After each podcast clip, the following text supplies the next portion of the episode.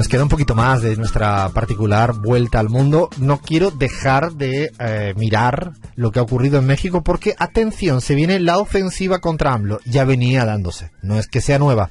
Pero aceleraron, se nota que hay elecciones el próximo año y van con todo, ¿no, Flavia? Van con todo igual. Antes de meternos en México, quiero decirles que quien nos quiera mandar mensajitos puede hacerlo al 11 50 05 07 10. Así en la segunda hora los leemos y ahora sí nos Que no me digan gallego, ¿eh? Que no le digan gallego, por favor. Y nos ponemos un poquito en tema México, porque ya hablamos ahí titular rápido la semana pasada de la reforma electoral, que para hacer un mínimo, mínimo eh, repasito, reducía el personal y el presupuesto del Instituto Nacional Electoral, el INE, ¿Y qué pasó? Salió la oposición y dijo, no, no, nosotros nos vamos al Zócalo, nosotros nos vamos al Zócalo, hacemos una manifestación. Y el domingo pasado hubo efectivamente una manifestación que era en contra de la reforma electoral que impulsó bueno, el partido de Morena y en defensa del INE. Tenía, de hecho, me puse a buscar un par de hashtags. Hashtag el INE no se toca, marcha INE, mi voto no se toca. Eh, pero lo más interesante era eso, que incluso eh, entre los intentos de decir contra AMLO decían yo quiero votar. Y si es que van a votar. Pero claro. Es que nadie ha dicho lo contrario. nadie dijo que no se va a votar en ningún momento. Bueno, obviamente fueron eh, al Zócalo, hicieron esta manifestación, no se quedaron callados ante la reforma electoral y quien tampoco se quedó callado de Samlo que dijo, no, yo por supuesto tengo la mañanera que voy a hacer responder. Una de las cosas que dijo que a mí me pareció muy interesante es que voy a leer un poquito un textual porque me parece que las palabras son importantes. La mayoría de los líderes que participaron en, esto, en los gobiernos anteriores han sido defensores de los fraudes electorales.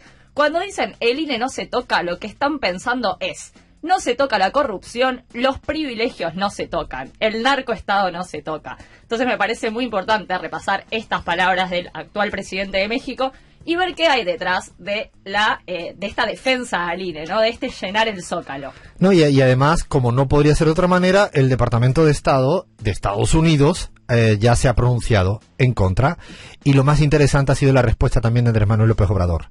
Creo que hay más democracia en México que en Estados Unidos venía por otra. O sea, le dijo literalmente en una de sus mañaneras, hay que decírselo siendo vecino.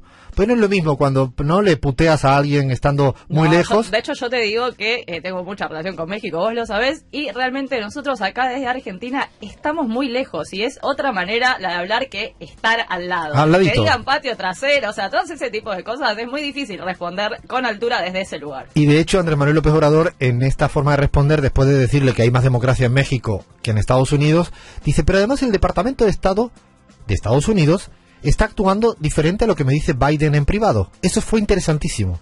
Porque es una manera de poner a dos poderes, el Poder Ejecutivo y el Departamento de Estado, a decir, no estáis teniendo la misma eh, estrategia.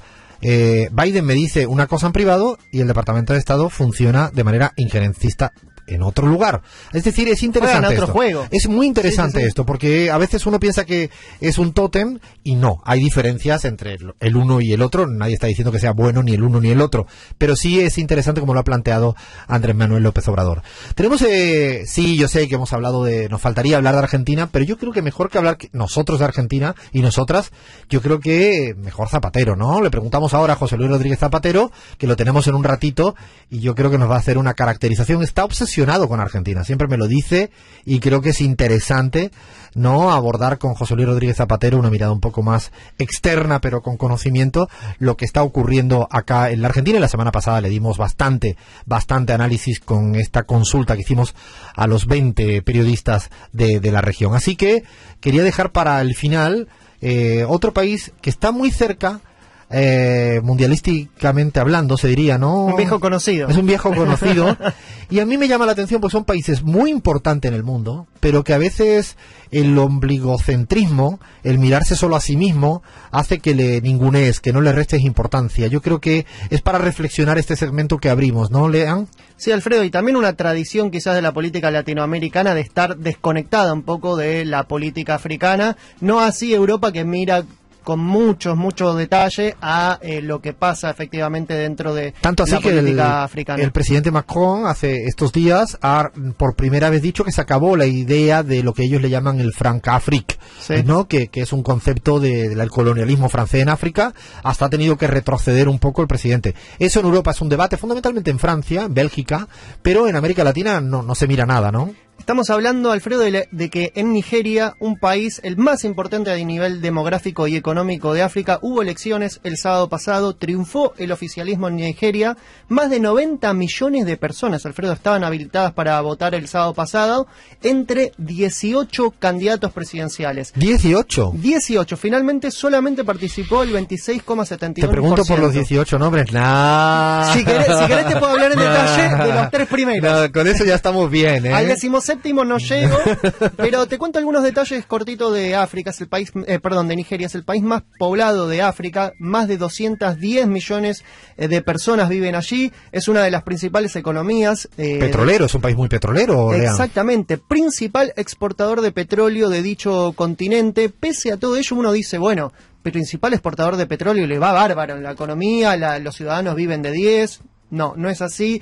Enfrenta una grave crisis económica desde hace años que deriva también en una pésima distribución del ingreso. Te cuento un dato, Alfredo, más del 33% del país está bajo la línea de pobreza, extrema y otro dato también, solo el 1% de la población puede hacer uso efectivo de los beneficios de la renta eh, petrolera, pese a que encima las refinerías son estatales que están en pésimas condiciones, también hay que decirlo, lo que habilita situaciones de contrabando, robo de petróleo. Más del 97% de los pozos petroleros están en manos extranjeras. Refinerías estatales, pozos petroleros extranjeros, creo que habla un poco de quién se lleva la plata, ¿no? ¿Quién se lleva todo, no? Eh, recuerdo la figura que había en, en, Bolivia, que Evo Morales, de hecho, la, le planteó que era anticonstitucional, que es en boca de pozo es que dicen el petróleo es boliviano o nigeriano, pero cuando sale del pozo pasa a las manos de una extranjera. Es decir, es como que te dan una botella de agua y cuando te toca tomarte el agua, dices, ahí ah. no, ahí no es tuya, esa no es, no es, no es.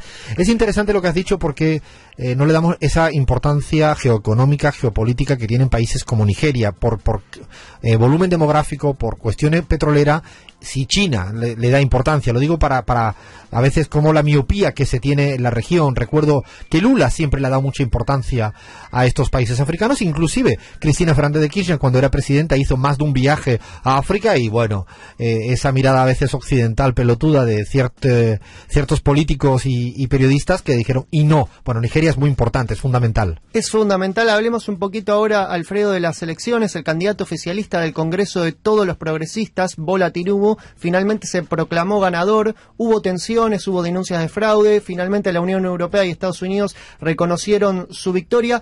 Hay una gran sorpresa en las elecciones que es la del candidato del Partido Laborista, Peter Obi, que es el tercero en discordia, se impuso en un estado clave en Nigeria que es Lagos, bastión del partido eh, gobernante. Él denuncia la casta, pero como otros eh, eh, o sea, políticos. Hace, una de mi ley. Hace una de mi ley, pero, sin es el, de Milei allá, ¿no? Tiene gran, gran popularidad entre los jóvenes con sus promesas de cambio, se erigió como un rival realmente creíble, denunciando la casta. Él en realidad fue ex gobernador de, de Anambra. ¿Tendrá TikTok? Tengo que investigar. Ahora vamos a investigar si tiene TikTok. Vamos a buscarlo. ¿eh? Sí, es muy efectivo a través de Twitter y Facebook. Ahí se usa. Ah. te cuento, Alfredo, que Nigeria es el país que más usa redes sociales en, en África. Flavia, Flavia, así que no me extrañaría. Se te viene un trabajo en el momento que no que terminemos con la pizarra ¿no? Jefa de redes en Nigeria. Y bueno, mira, si Criman estuvo en todo, ¿por qué no hacer el programa de Nigeria? Bueno, te cuento, Alfredo. Eh, decía Bola Tinubus, finalmente es el vencedor, pertenece al Congreso de todos los progresistas, es un partido que gobierna desde el año 2015, eh, viene de dos mandatos del anterior presidente Muhammad. Es poco, ¿eh? Digo, en las lógicas africanas algunos son de, de muchísimos años, ¿no? Pero atención a un dato, es la primera, en 2015 se dio por primera vez una transición pacífica entre dos partidos, porque antes del 2015 gobernaba el segundo partido en importancia, que es el Partido Democrático Popular, un partido de centro derecha. El Congreso de todos los progresistas podría ser una socialdemocracia, el triunfador finalmente, el anterior y que salió segundo en estas elecciones era el Partido Democrático Popular, le entregó el poder en 2015, lo que significó un hito para Nigeria, que venía desde 1999 perdón, desde 1966 hasta 1999 en una sucesión de guerras civiles y golpes de Estado con mucha, muchísima inestabilidad eh, eh, democrática y política, Alfredo. Yo, en esto, Lean, siempre tengo una... viví algún tiempo, otro día lo contaremos, viví en África un tiempo en, Costa de Marfil y siempre tengo la idea de que miramos con prismas occidentales y exigimos cosas que en su epísteme, en su hábito, en su cultura, en su historia, no se da. Entonces es cierto que se dan conflictos complicados porque, claro, le estamos exigiendo inclusive un nivel de participación cuando no están preparadas las condiciones logísticas. Digo, por problematizar que lo iremos haciendo semana tras semana. Sí, totalmente, Alfredo. Hay que decir también que lejos está la estabilidad política actual en Nigeria. El gobierno tiene que enfrentar algunos intentos secesionistas. Tenemos el caso de Boko Haram, que es una, una fuerza muy importante que tiene más de 40.000 eh, soldados reclutados, que es un montón de gente. Nada más y nada menos. Y que se eh, arrogan la, soberanía de una importante eh, porción en el noreste del país. También hay conflictos étnicos entre las etnias Yoruba, Igbo. lo cierto es que también hay conflictos religiosos entre musulmanes y cristianos. Hay muchos intentos secesionistas, si bien eh, las guerras civiles terminaron en 1999, continúa, por ejemplo, el, eh, una porción importante de la etnia Igbo eh, reclamando soberanía de una parte importante del territorio, también con intentos violentos. La verdad es que quizás ahí un poco se explica por qué no pueden hacer tanto uso de, la, de, esa renta petrolera, porque hay mucha inestabilidad política y el Estado nigeriano no puede ejercer el monopolio efectivo de la, de la fuerza, ¿no? Le vamos a seguir mirando con lupa lo que ocurre en algunos países que no conocemos, que desconocemos, que infravaloramos, pero que son más relevantes en el papel internacional de lo que a veces uno presupone. Esta vez el caso, el caso de Nigeria a propósito de las elecciones del, del domingo pasado. Eh, avisamos, quédense porque llega en minutos la charla, la conversación con José Luis Rodríguez Zapatero, el expresidente español, aquí en la pizarra.